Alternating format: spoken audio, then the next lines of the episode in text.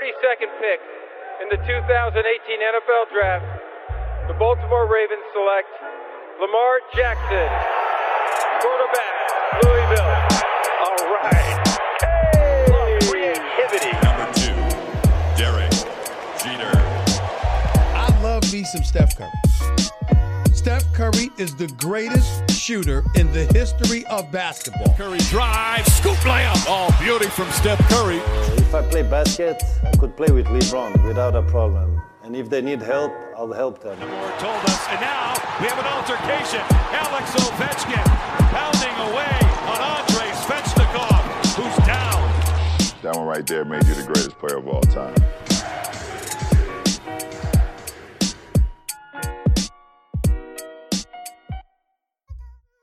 Euh, bonjour à toutes, bonjour à tous, la MLS is back sur les ondes de Hype et welcome dans votre rendez-vous hebdomadaire dédié à l'actualité et à la culture de soccer. Au programme de ce numéro exceptionnel, un point complet sur le premier tour des playoffs qui a envoyé déjà 6 équipes en vacances et le début des demi-finales de conférence, débuté à l'heure où on vous parle, euh, avec déjà une surprise euh, qui personnellement me ravit, la qualification de Portland à Denver, tout au bout du suspense. Mais avant de rentrer dans le vif du sujet, laissez-moi vous présenter notre Green Team Hype du jour, à commencer par le designated player de notre podcast, l'ancien joueur des Red Bull de New York et de Cincinnati, Florian Valo. Salut Flo. Salut les gars. Flo qui est de retour en France pour, pour quelques temps là, pour, pour la trêve. Ça fait du bien. Donc voilà. Et donc euh, lui aussi le fidèle des playoffs depuis quelques années, le fondateur de Culture Soccer, l'expert Antoine Latran. Salut Antoine, ça va? Hello Ken, ça va très très bien et toi? Ouais, ça va nickel. Notre caution US du jour, euh, Maxime Aubin, nous a abandonné pour le moment, donc euh, on va faire sans lui malheureusement. On n'aura pas de, de, de personnes aux États-Unis pour ce podcast. Donc voilà, maintenant que les présentations sont faites, let's go avec les playoffs. Russia, he's suddenly gone soccer man. I am. He and I are both excited to welcome one of the biggest names in the MLS. Elles ne sont déjà plus que 7 franchises à pouvoir ambitionner de succéder au Columbus Crew. L'occasion de revenir, messieurs, sur un premier tour des playoffs qui n'a connu au final qu'une seule grosse surprise, euh, avec l'élimination de Seattle. Euh, et on va revenir aussi sur le début des demi-finales de conférence et la, qualification du rival de Seattle, justement, de la Cascadia, euh, Portland, hier chez le leader de la conférence Ouest Colorado. Euh, Antoine, Seattle, forcément, ça a été assez cher. On va commencer avec Western Conference. Euh, et les deux premiers qui ont déjà disparu. Donc euh, Seattle au premier tour. On parlera ensuite un peu plus tard du, deuxième. Qu'est-ce que tu as pensé de ce match de Seattle? Ouais, c'est assez terrible. Alors, il y a pas mal. Il y a pas mal de choses à dire. La première chose, c'est que pendant les 120 minutes, 120 minutes de jeu, beaucoup, beaucoup, beaucoup d'occasions de Seattle, notamment une frappe incroyable de, de Diaz devant la surface qui, qui, tape sur la barre. Et au final, il y a eu 21 tirs euh, pour Seattle et 0 pour le Real Salt Lake. C'est la première fois en histoire des playoffs qu'en 120 minutes, il n'y a pas un tir cadré euh, d'une équipe. Et malgré ça, le Salt Lake City a réussi à se, qualifier en playoff. Euh, c'est assez crève-cœur comme, comme résultat. Forcément, personne n'attendait. C'est vraiment, un, enfin, je ne vais pas dire du vol, mais c'est un hold-up de la part de RSL.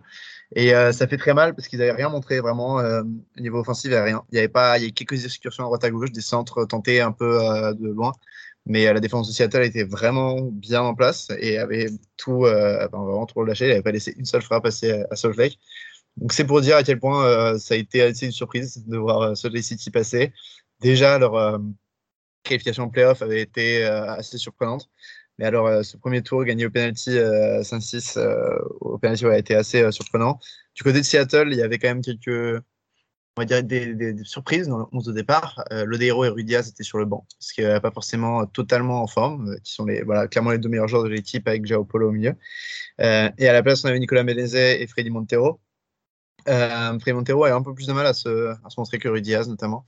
Et alors que Benezet était hyper remuant, il a eu au moins 4-5 frappes, je pense, et très bonne chance aussi. Euh, mais en face, il y avait notamment un bon gardien. Euh, avec il y avait de la chance, mais il y avait aussi euh, David Ochoa qui a 20 ans. On avait parlé un peu dans ce podcast en début d'année parce que c'était l'ancien gardien des U20 américains et qui a choisi le Mexique comme sélection euh, et qui sort vraiment une très belle saison avec, euh, avec Salt City. Alors il est jeune et surtout il, il n'a pas peur de, faire le show un petit peu. Euh, après avoir sorti le dernier penalty et avoir fait gagner RSL, il est allé voir les fans de Seattle parce qu'il jouait à Seattle et euh, leur a, enfin voilà, avec le signe avec la main sur la bouche, euh, il n'a pas osé aussi à, pas mal euh, gagner du temps de jeu en, en, jouant pas forcément à la régulière. Enfin, c'est un mec qui a, seulement 20 ans, mais qui a l'air, enfin, qui fait un peu le choix à la Barthez un petit peu. vraiment, il n'a pas peur de, se montrer. insupportable quand tu joues contre lui, je pense. insupportable à regarder en tant que fan de Seattle notamment. Mais il a fait une super saison. et là encore, il a vraiment sauvé RSL sur ce match et a qualifié son équipe clairement tout seul parce que devant, c'était assez triste. Après, il manquait leur meilleur joueur, Albert Rushnack, qui était positif au Covid. et c'était un peu au dernier moment, ça. Donc, voilà, des circonstances atténuantes, mais ça m'étonnerait que RSL aille plus loin dans cette compétition on parlera un peu plus précisément de, leur chance au, prochain tour. Euh, Flo, toi aussi, Méline, sur le stack, t'a surpris aussi? Bah, C'est surprenant dans le sens où euh, on connaît Seattle, on connaît leur, euh, leur parcours en playoff. Généralement, ils vont, ils vont très loin. Euh, ce qui était surprenant, voilà, c'est cette domination. moi, j'ai pas regardé le match, j'ai vu parce que ça a fait un peu le tour de Twitter juste après, dans le sens où ils avaient mis en fait les, les stats du match et il n'y avait pas un seul tir. C'est pas un tir cadré, il n'y avait pas un seul tir du tout le match. Donc moi dans ma tête, je me dis bon, ben, ils ont joué à, à 12 derrière, enfin 11 derrière quoi. Ils sont mis, ils sont mis en bloc bas et ils ont défendu parce qu'ils savaient très bien que, que, Seattle était une équipe très très dure à jouer ben, quand ils allaient vers l'avant. donc voilà, surprenant, très très surprenant. je sais pas qui joue au prochain tour. alors voyons voir si j'arrive à trouver. Mais c'est vrai que tu sais jamais, c'est en playoff, ils vont, ils, vont à, ils vont à Sporting Casey. Vont à Casey qui est quand même très, très, très costaud. un match assez compliqué, mais tu sais jamais, tu sais, en playoff, tout peut arriver, la preuve. Euh, la preuve qui s'est passée euh, bah, lors de ce match-là. Donc, euh, intéressant à suivre cette, cette équipe. surtout s'ils récupèrent leur, leur, leur joueur snack. donc, non, non, à voir. Antoine, on sait que tu es, plutôt fan de Seattle. Euh, bon, les dernières saisons, bah, ça a été euh, champion, demi-finale de conférence, au moins finale. Euh, ça faisait hyper longtemps en fait que je l'ai sous les yeux leur bilan des dernières années, qu'ils n'étaient pas tombés en fait avant les demi-finales de conférence. du côté de Seattle, on peut plutôt à cause de l'accident quand même. Ouais, ouais, clairement, il n'y a pas de, il a pas de grand problème. Enfin, personne n'est en train de tirer bah, sur le sur l'entraîneur. clairement, il avait fait, il avait les armes qu'il fallait. ils ont fait une finalement une belle saison. En début de saison, j'étais vraiment pessimiste sur euh, les chances de Seattle parce qu'il y a des joueurs qui sont partis, il y en a beaucoup qui vieillissent. Et puis finalement, en fait, les, pièces qui sont allées chercher pour faire de la profondeur, je pense à Freddy Montero notamment devant, euh, qui a pas mal euh, joué cette saison parce que Raúl Ruiz était souvent blessé ou en sélection. Je pense à Nicolas Benezet qui est arrivé en milieu de saison mais qui a bien remplacé Nicolas Lodeiro quand il fallait. Euh, parce que euh, enfin, ce sont deux joueurs vraiment, euh, Montero et Benezet, qui ont beaucoup plus joué que prévu, je pense. Et c'était ce dont on avait peur en début de saison, c'était que c'était très fin comme effectif. Et puis finalement, il y a eu une bonne rotation et les remplaçants ont pas mal joué. Et on peut penser aussi à, Jordan Morris, qui a, là c'était la première fois qu'il était titulaire cette année, qui est revenu d'une blessure qui l'a empêché de jouer et empêché de faire vraiment son prêt à Swansea, où il était en début de saison. Et euh, là, s'il revient l'année prochaine, franchement, ça, ça peut être pas mal du tout. Euh, Rudias devrait être de retour, le Dero pareil, Maurice pareil. Enfin, il y a très peu de joueurs qui devraient partir. Il y a peut-être une pièce ou deux au milieu pour faire de la, rotation ou en défense, mais euh, cette équipe est, vraiment prête à jouer les, meilleurs rôles en MLS. Là, on met clairement la disqualification sur le coup d'un accident industriel. Et euh, bon, ça arrive, mais c'est frustrant parce que clairement, il y avait de quoi aller jusqu'au bout pour Seattle. Et euh, une anecdote que aussi je voulais partager, c'est euh, Salt Lake City. Ce qui est marrant, c'est qu'ils ont perdu leur entraîneur il y a quoi, trois mois, quatre mois, Freddy Royales, qui est parti parce que euh, il avait reçu une offre de Seattle pour devenir assistant. Qui est parti de Salt Lake City pour jouer à Seattle, enfin pour entraîner à Seattle en tant qu'assistant en plus, et voilà qui perd contre son ancienne équipe. Euh, Salt Lake City, qui est toujours une équipe qui est en vente. Euh, enfin, le propriétaire veut vendre, puis qu'il ait fait des commentaires un peu limite, euh, enfin, voire carrément racistes euh, et sexistes. Et et pas, vraiment de propriétaire, un, entraîneur qui, débarque parce que l'autre euh, part pour jouer les assistants à Seattle. Et finalement, ils arrivent quand même en, demi de playoff. C'est vrai que l'histoire de Salt City est assez folle. Euh, en tout cas, l'élimination de Seattle, elle fait le bonheur de Kansas City, on va en parler, euh, qui du coup aura la chance de recevoir au tour suivant, en ayant terminé troisième alors que Seattle avait terminé deuxième. Du côté de Kansas City, avec Rémi Walter et Nicolas et Simat Marin, d'ailleurs, les deux Français qui sont très bons et toujours titulaires. Euh, bah, ils n'ont pas eu trop de mal à se défaire de Vancouver. Tu as regardé un peu le match, Flo? On sait que tu as, ton pote qui joue à Vancouver. Non, j'ai pas regardé. J'ai pas regardé. Euh, je venais de revenir des États-Unis, donc j'étais un peu, un peu dans le dans le brouillard. Donc mais j'ai suivi, de loin le lendemain, j'ai regardé un peu les, highlights. Mais c'est vrai que aller gagner à Casey quand ils ont tous leurs joueurs euh, qui sont de retour de blessure, c'est compliqué. Là, ils ont une équipe très homogène. c'est une équipe qui a qui a beaucoup d'expérience. Ils ont un, coach qui a énormément d'expérience en MLS. Il est là depuis je sais pas combien de temps, je crois 10 ans avec la ou quelque chose comme ça. Donc, il fallait s'attendre à une victoire, pas facile, mais une victoire de, de Casey. et maintenant que les, deux premiers de la conférence Ouest ont été éliminés, ils vont pouvoir recevoir jusqu'à la finale. Donc, euh, pour maintenant, je pense que ça va être les favoris pour, pour, aller gagner la conférence Ouest. Euh, et normalement, ils devraient faire qu'une bouchée de Casey. Mais bon, après, on ne sait jamais. Euh, moi, je les vois gagner 2-0 ou 3-1 encore une fois. Ouais, tu parlais de, de Peter Burns, l'entraîneur américain qui est depuis 2009 au Sporting Kansas City. Donc voilà, c'est assez impressionnant. Et notamment, euh, ils ont gagné la MLS Cup en, 2013. Euh, Antoine, toi aussi, ta vision, euh, victoire logique de Kansas City contre Vancouver, c'est déjà franchement une, plutôt positif pour Vancouver de se retrouver en playoff. C'était pas arrivé depuis un moment. oui, je pense que pas grand monde les avait vus jusque-là. Et Casey a déroulé. En vrai, ils ont une attaque vraiment dangereuse. Euh, Pekari Shelton, et puis derrière, à côté, tu as ce côté, tu as Johnny Russell qui est un Écossais qui est vraiment euh, sait dribbler et euh, arrive souvent à performer les défenses, et Saloy qui est extrêmement rapide de l'autre côté. Euh, et là, ils ont aussi retrouvé, il y a un joueur qui est un peu connu en, MLS, mais aussi chez les fans de la section américaine, c'est Graham Zusi, qui est l'arrière droit de Casey, qui a 35 ans. et qui, bon, ces derniers temps, ça fait 2-3 ans qu'il joue toujours, hein, titulaire, mais ouais, il est plus proche de la retraite qu'autre chose. Et là, contre Vancouver, il a sorti une masterclass en tant que match. Il a lâché aussi une, énorme frappe euh, à peut-être 10 mètres de la, de la surface de réparation pour marquer le, je crois que c'est le deuxième but. Euh, et enfin, ça montre qu'il y a de l'expérience avec Casey et que les, anciens comme lui ou Tim Melia dans les buts sont vraiment là pour, euh, pour euh, booster un peu cette équipe lors des matchs qui comptent. Du côté de, des Français, c'est vrai qu'Izimamara a notamment marqué de la tête et il fait vraiment une saison solide en, en défense centrale. Et pour Vancouver, comme tu disais, c'est franchement pas mal déjà. Euh, là, on attend de voir si leur entraîneur intérimaire, euh, Vanni Sartini, l'italien, il va être euh, prolongé. Il est assez drôle, franchement, il est très drôle à regarder euh, gesticuler sur le banc et il fait des déclarations tout le temps un peu folles.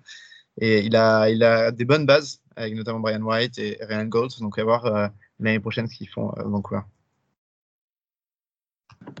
Florian, tu voulais ajouter quelque chose? Ouais, je voulais, bah, je voulais revenir sur Vancouver. Tu vois, Vancouver qui, euh, qui avait viré leur coach euh, il y a quoi? Il y a 2-3 mois et qui, qui de là, ben, avec leur intérimaire, ont, réussi une super fin de saison euh, grâce à un, grand Brian White et Gold aussi également qui s'entendaient très bien sur le terrain. Donc ça va être intéressant de voir ce qu'ils vont faire cette, cette, ce break là pendant ce break, voir qui vont garder, qui vont séparer, de quel coach ils vont, ils vont, ils vont utiliser pour l'année prochaine parce que je pense qu'ils ont des très bonnes bases pour, pour repartir de l'avant et, faire une bonne saison. Ils peuvent euh, récupérer deux, trois pièces euh, pour de la profondeur de banc et, peut-être euh, une ou deux pièces peut-être au milieu et en, en, défense centrale. Mais c'est vrai que voilà, j'étais surpris, agréablement surpris de Vancouver, comment ils ont fini la saison. Et, voilà, j'ai hâte de voir ce qu'ils vont faire l'année prochaine. Au niveau des franchises, on va passer à notre match. On a perdu Adrien Hunou, euh, des, des équipes players pour Minnesota, qui a pourtant a fait euh, plutôt des très bons débuts en, MLS. Euh, bah forcément, ils allaient à Portland. Euh, Portland qui était en forme, on l'avait dit en fin de saison. défaite 3-1, assez logique. Antoine, qu'est-ce que tu as retiré de ce match? De ce match, c'était que, et marrant, il paraît déjà assez loin vu que Portland a rejoué depuis mais c'était que Sébastien Blanco est, énorme. Et c'est ce genre de joueur qui fait vraiment la différence en, en playoff. Euh, on en parlera avec les Rapids. Par exemple, les Rapids n'ont pas de joueurs comme Sébastien Blanco. Euh, et, voilà, enfin, c'est le genre de joueur quand le match est, coincé comme ça, il sort deux masterclass de but et, il donne l'avantage pour passer au prochain tour. Euh, c'était assez incroyable. Et, des frappes missiles de, de, 30 mètres et Minnesota, forcément, il n'y a pas grand chose à dire de côté de Minnesota parce qu'ils ont une bonne attaque. franchement, ils ont fait le, ben, il y a un quatuor offensif qui est vraiment dangereux avec Robin Lod, Adrien Ounou, qui certes ne marque pas beaucoup, mais libère vraiment de l'espace euh, pour derrière euh, Emmanuel Reynoso et puis euh, Fragapane qui a marqué contre, contre Portland. Mais du côté de Portland, ouais, Blanco, même Biala aussi qui marque un but de la tête et qui est vraiment solide en défense.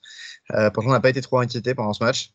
Euh, et euh, du côté de Minnesota, y a, on avait parlé un peu avec Florian, mais la défense, c'est pas encore au, top niveau pour aller plus loin en, MLS. Euh, surtout que les ailiers, enfin les latéraux, pardon, aiment bien monter très haut, ce qui, laisse beaucoup d'espace derrière. donc voilà, mais c'est pas trop mal. Franchement, à Minnesota cette année, on, on a eu des débats, mais l'arrivée de Fragapane a fait pas trop de mal. Et je pense qu'avec une vraie préparation, tout cet effectif pourrait faire du mal l'année prochaine.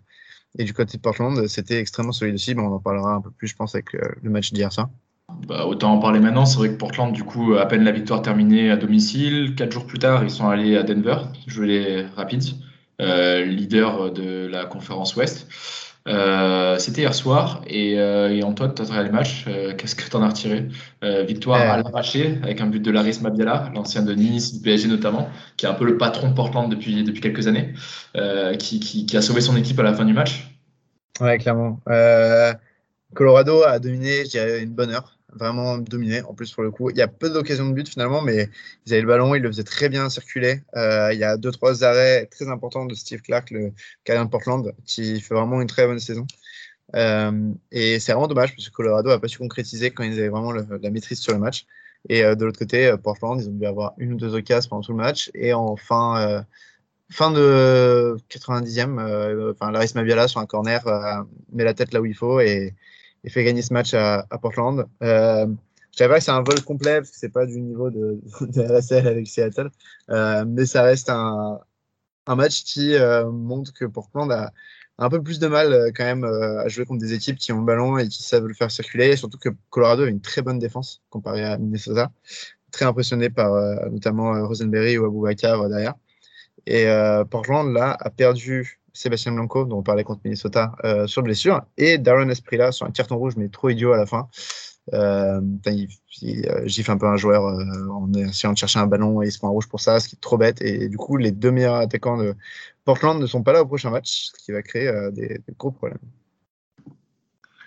Flo, deux questions pour toi. Déjà, quand tu es une équipe qui termine première de sa conférence, sauter au premier tour sur un match comme ça, j'imagine que ça doit être assez dur à vivre. C'est une des spécificités du modèle américain. Et euh, ouais, j'imagine que là aujourd'hui, les joueurs de Colorado, ils doivent quand même avoir un sacré mal de crâne. Et deuxième question, où est-ce que tu vois s'arrêter Portland, quoi, qui chaque année est un peu juste et, et chaque année dans les, dans les quatre, voire dans les deux dernières équipes de MLS pour, euh, pour la MLS Cup? Ouais, bah, la première question, bah, c'est jamais facile en fait de finir premier de ton groupe parce que tu, en gros, tu, tu as ce qu'on appelle un bye, c'est-à-dire que tu joues pas le, premier tour, Euh, tu reçois uniquement en, en demi-finale euh, de conférence et donc du coup, bah, tu as deux semaines où tu es complètement off. Et Colorado, en fait, avait une belle série où ils avaient enchaîné les, bonnes, les bonnes victoires et, les bons résultats. Et en fait, euh, voilà, quand tu enchaînes les matchs euh, semaine après semaine ou deux fois par semaine, c'est voilà, tu es dans un rythme. Et quand tu coupes pendant deux semaines, tu t'entraînes, c'est pas facile de reprendre derrière. C'est pour ça qu'on en reparlera peut-être après, mais le match de New England contre New York City, ça va être aussi intéressant de voir comment ils vont gérer ça. Parce que ça fait. Ça fait des semaines, peut-être un mois déjà qu'ils savent qu'ils ont, qu'ils sont premiers de la conférence et ça fait deux, trois semaines qu'ils ont déjà pas joué de, match. Donc, euh, ça sera à voir. Mais euh, voilà, c'est vrai que c'était compliqué pour Colorado de se remettre dans le rythme. Portland venait de gagner, venait de faire un super match euh, chez eux euh, contre Minnesota. Donc ils étaient dans un, dans une, dans une, dans un enchaînement de, bah, de, de, matchs et de victoires euh, et dans une bonne dynamique. Et donc euh, voilà, quand tu as des joueurs comme Blanco, Aspria, les, les, frères Chara qui, qui, sont en forme et qui, qui, qui, voilà, qui sont là pour, pour aider leur équipe, ça fait très mal en face. Et Portland, ben, Portland, ils me font peu penser à Seattle. Enfin voilà, ils font une saison plutôt correcte. Et en fait, ils ont toujours l'habitude d'être en d'être là dans les, dans, les, dans les moments importants. L'année dernière, ils avaient gagné le, tournoi Orlando dans, la bulle. Euh, on peut s'attendre à ce qu'ils aillent loin, mais comme l'a dit Antoine, ils ont bien de perdre deux joueurs très importants. Euh, c'est un peu les, la pièce maîtresse Blanco euh, de l'équipe et Aspria qui propose un, style de jeu complètement différent tout en puissance et tout en rapidité. Voilà, je ne sais pas comment ils vont les remplacer, ça va être assez intéressant de voir, mais c'est vrai qu'ils vont avoir du mal au prochain tour contre le vainqueur de KC ou, ou.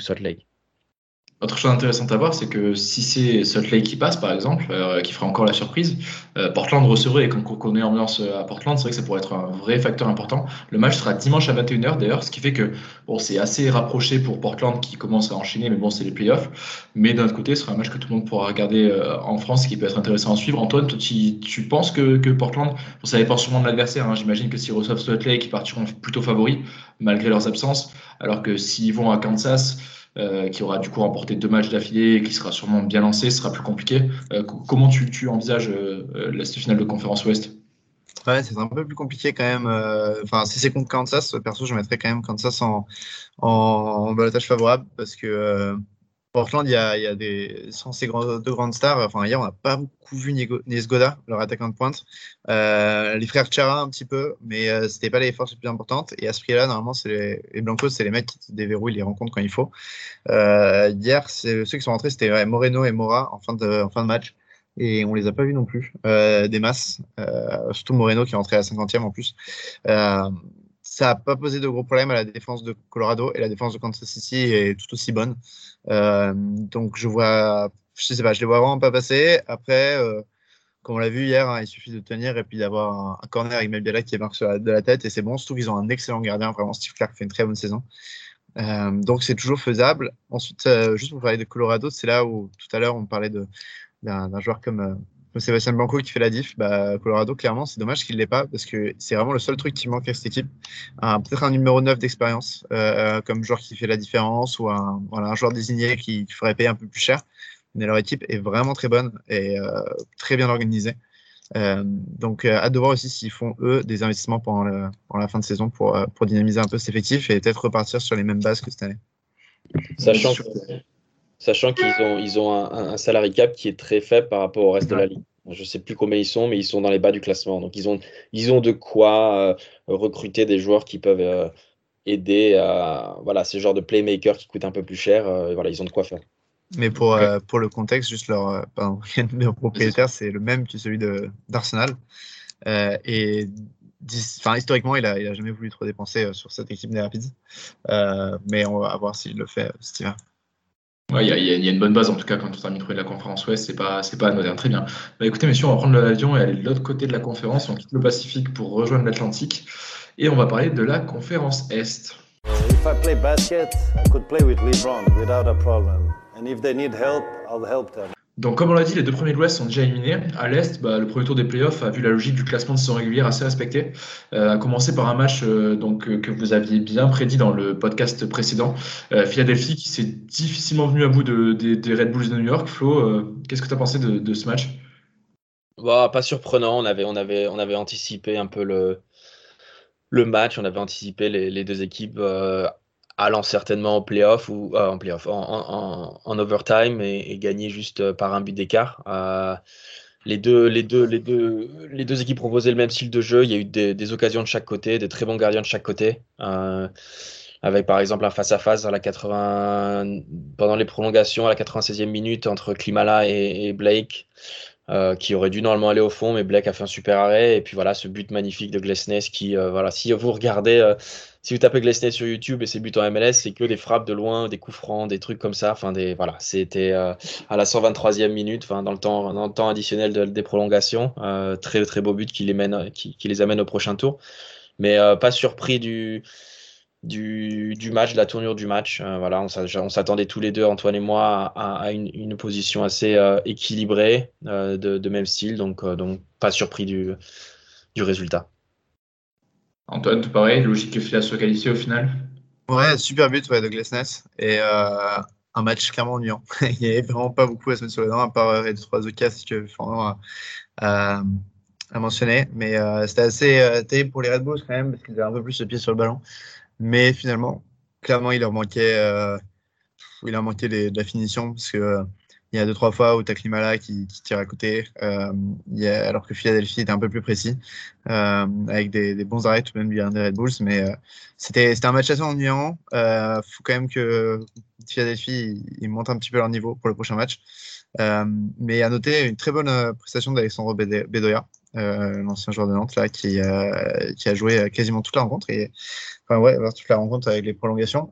et qui a fait un très très bon match qui est très présent dans ce milieu de terrain et euh, c'est marrant de le voir toujours continuer à performer parce que c'est plusieurs saisons qu'il est à Philadelphie et puis chaque saison il, il, joue euh, toujours très bien euh, malgré l'âge donc ouais voilà à noter.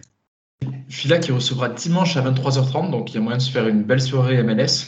Une très belle équipe de Nashville, avec son excellent buteur allemand, notamment Annie Mouktar, qui a mis un doublé encore et qui a tombé Orlando 3-1. Euh, ouais, euh, Antoine, comment tu, sens ce match? Nashville qui est très très en forme. On en a parlé un peu euh, pendant tout le podcast cette année, qui est assez excitante et qui continue et qui confirme en playoff en fait. Ouais, bah c'est l'effet joueur désigné tu payes un peu cher et qui joue en, en meneur de jeu. Là, c'est clairement un exemple avec Annie Mouktar qui fait une super saison et qui a encore marqué de 8. et en plus, bah, débute quand même plutôt joli. Euh, et euh, Nashville qui continue avec une défense de fer, euh, très peu inquiété quand même contre Orlando malgré le but pris. Alors qu'Orlando a une très bonne attaque, hein, notamment avec Derek Dickey qui a mis un but très rapidement en, début de match. Mais derrière, ça a été un peu plus compliqué pour eux, alors que Nashville a, très vite repris l'avantage, enfin égalisé puis repris l'avantage en fin de match. Mais clairement, ça se voyait qu'ils avaient la possession du ballon. c'est une belle équipe, Nashville. très bonne défense, le milieu de terrain qui est expérimenté, mais qui distribue bien. Et en fait, devant, c'est que de la transition. C'est-à-dire qu'il y a Mukhtar qui sait jouer très vite et euh, surtout avec le ballon au pied. Donc, il peut porter le ballon sur des mètres et des mètres pour l'amener euh, jusqu'au but. Et de l'autre côté, on a aussi CJ Sapong, qui est vraiment euh, target striker, un peu de base. le mec qui va lancer le ballon et qui va tenir la position sur un long ballon jusqu'à ce que les autres arrivent pour leur, filer le ballon. donc, une équipe très solide. Et franchement, je donne pas forcément cher de Philly. Je, perso, j'irais plus du côté de, Nashville pour euh, si c'est si ça le, ouais, le duel. Hein. Ouais, voilà. Je, même si euh, Nashville doit se déplacer, je pense que je pense que euh, Philadelphie a peut-être pas les, les, mêmes armes que, que Nashville devant. Flo, toi qui as vu les deux équipes sur le terrain aussi, comment tu sens cette, cette demi-finale de conférence? Bah déjà, déjà, pour commencer, Nashville, on les, on les, attendait sur le plan défensif cette année très très costaud comme la, saison précédente. c'est l'une des meilleures défenses du championnat, comme on l'a souvent dit. On les attendait moins offensivement, surtout avec euh, Annie Mouktar qui, euh, voilà, moi j'avais discuté, j'ai des amis qui, qui, jouent à Nashville et qui me disaient que voilà, Annie Mouktar c'est un bon joueur, mais c'est pas le joueur que bah, qu'on aurait pu imaginer, enfin la, saison qu'il aurait pu faire cette année, quoi. C'était c'est incroyable ce qu'il a fait. Euh, et en plus de ça, il y a CJ Sabon qui s'est réveillé aussi cette année, qui a fait une super saison, très costaud, alors que les années précédentes il avait un peu plus de mal. Et voilà, quand tu as deux joueurs offensifs, un attaquant et un 10 qui sont en forme, ben, ça fait très mal en face. Surtout que derrière, défensivement, c'est très très costaud et au milieu de terrain, c'est solide aussi. Euh, et comme Antoine l'a dit, je vois, je vois Nashville aller gagner à Philadelphie puisqu'ils ont, sur le papier, je pense qu'ils sont. Ils ont plus d'armes pour, pour, pouvoir gagner, surtout qu'ils ont ce numéro 10 qui est capable de faire la différence. Euh, cet attaquant, bon, après, en face, tu as Chibelko aussi qui, qui, qui, fait la, qui sait faire la différence, mais c'est vrai que dans l'ensemble, euh, je vois Nashville faire euh, un match solide encore une fois et, peut-être gagner 2-0, 2-1 contre Philadelphie. Ok, très bien. Euh, dans l'autre partie du tableau, il y aura bien une équipe de New York en demi-finale de conférence, puisque les coéquipiers de Maxime Chanot qu'on salue ont sorti Atlanta 1-0 lors d'un match où était Maxime, non 2-0 pardon, lors d'un match où était Maxime et dont il aurait pu nous parler un petit peu avec une belle ambiance en plus, malgré le fait que tu n'aimes pas trop ce stade, Flo. Vous avez regardé le match, les gars? Moi non. Ouais, j'ai regardé vite fait euh, le, la première temps, il me semble. Et euh, c'était, euh, comment dire, enfin, Atlanta United, ils n'arrivaient à rien devant. C'était assez triste, en fait. en plus, on avait teasé un petit peu avec, avec Flo une belle attaque, avec des Arjo, des, des José Martinez. Et ils n'arrivaient absolument pas à se coordonner sur ce terrain terrible qui est, qui est celui de NSCFC. on voit qu'ils sont encore. Bah, L'entraîneur vient d'arriver, hein, Atlanta, donc il y a un petit peu de euh, on va essayer de jouer avec la position comme Gabriel Enzo voulait faire, mais il y a aussi un petit peu de euh, on laisse le ballon à NECFC comme euh, l'entraîneur intérimaire Castellano aime bien faire. donc c'était un peu compliqué. Il y a une identité chelou en ce moment à Atlanta et ça m'étonne pas en fait finalement. moi je pensais vraiment que Atlanta pouvait faire un upset, mais après regarder ce match, NECFC c'était plutôt mérité de leur côté. un bon contrôle du, franchement du match, peu en difficulté finalement. Tadi Castellanos qui s'arrête pas de marquer et euh, Maxime Morales, qui est euh, leur joueur désigné depuis quelques années et qui commence à être euh, vraiment âgé. je vais chercher rapidement, mais je crois qu'il doit avoir 35, ouais, il a 34 ans, bientôt 35 qui continue à délivrer des très bons ballons et à être jeune dans ses mouvements, etc. C'est assez impressionnant. Il me semble que c'est sa dernière année de contrat en plus. Donc, à voir si New York City le, le garde, mais sinon, il pourrait faire du bien à une autre franchise pour un ou deux ans en tant que joueur désigné. Maxime Chenot nous disait en plus euh, la dernière fois qu'il est venu dans podcast, donc il n'y a pas longtemps, euh, qu'au final euh, il y croyait plutôt, que l'équipe était costaud. au final, bah, ils affronteront bah, l'Armada de Boussarena, la meilleure équipe de, l'histoire de la saison régulière de la MLS quand même. ça va pas être rien. Pensez-vous qu'ils peuvent la déranger justement cette équipe avec les Matt Turner, les Gilles Enfin, comment comment vous le sentez ce match? Bah, moi, moi, je le sens, ça va être une, belle opposition, je pense, parce que quand tu as le meilleur buteur du championnat qui, Bah, qui, qui continue à marquer même en playoff. Euh, voilà, je pense que ils sont, les, New York, les, les, New York City FC sont sur une bonne dynamique et on en parlait juste avant que New England, ça fait un moment qu'ils n'ont pas, qu'ils sont pas joués. Ça fait un moment qu'ils ont peut-être mentalement euh, euh, baissé de, de, de rythme parce qu'ils savaient qu'ils avaient gagné la saison régulière et qu'ils savaient qu'ils allaient en playoff et qu'ils savaient qu'ils allaient recevoir. Donc c'est jamais facile de se remettre en route. Euh, après ils sont chez eux, c'est jamais facile de jouer chez eux aussi. C'est comme jouer à New York City dans ce stade de baseball. C'est c'est particulier, c'est un grand stade de football américain, c'est en, en, en, synthétique, donc tu as l'impression que c'est immense, que tu cours tout le temps et que tu n'arrives jamais proche, proche, des joueurs. Donc ça va être une belle opposition, je pense que c'est peut-être le match à regarder euh, entre, entre les deux matchs qu'il y aura dimanche, euh, Philadelphie, Nashville et, et New England. Euh. Ah non, New England, New England, pardon, New England c'est le lundi, ouais. donc ce sera, faut, faut regarder. C'est dans, dans, la nuit de mardi à mercredi, à 1h30. mardi à mercredi, ok. Voilà, c'est ça. Ouais, c'est un peu particulier la programmation de la MLS, c'est parfois difficile à suivre.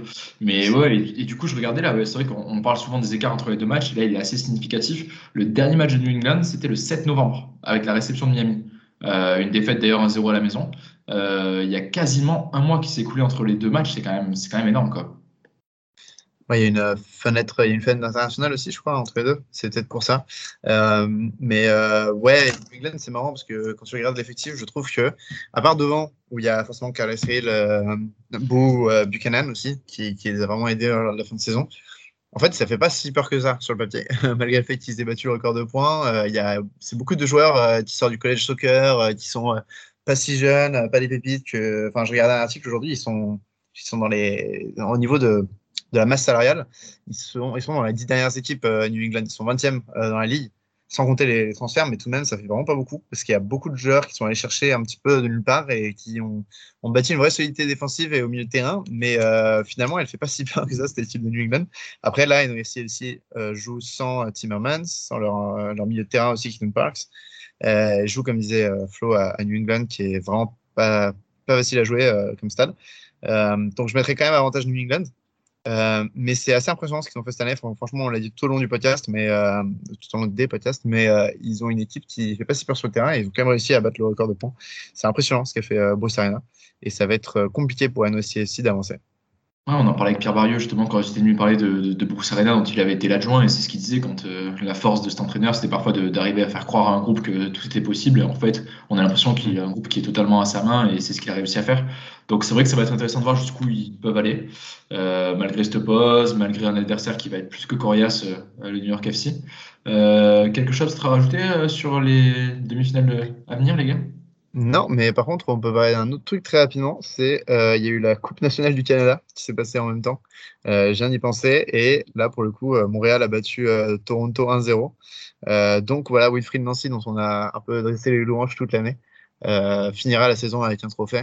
Euh, en, en, toute fin de saison. C'est une coupe qui se joue contre majoritairement des clubs de Canadian Premier League euh, et qui permet d'arriver en CONCACAF Champions League quand même. Donc c'est-à-dire que euh, Montréal sera en Champions League l'année prochaine. Et encore une fois, ça a été surtout un, très bon match de Kyoto devant. et Toronto a eu une seule occasion, je crois, dans tout match. Donc bon, il y a un nouvel entraîneur qui vient d'arriver, Bob Bradley. Donc il y a encore pas mal de travail à faire du côté de Toronto. On conclut du Canada, logique respectée. Toronto, saison pourrie. Et Montréal, heureusement sauvé parce que c'est vrai que ça a été dur la non-qualification en playoff sur la fin.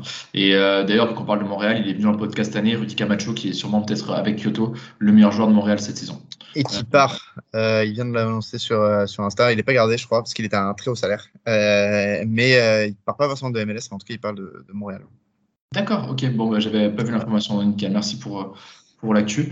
Euh, Monsieur, un grand merci pour votre expertise. J'espère que ce podcast Hype MLS vous aura plu. En tout cas, n'hésitez pas à réagir et à prolonger les débats sur les réseaux sociaux de Hype Sport Media et à nous écouter sur Deezer, Spotify ou Apple Podcast. Nous, on vous donne rendez-vous la semaine prochaine, dès la fin de demi-finale de conférence, pour nouvelles aventures. Vive le soccer!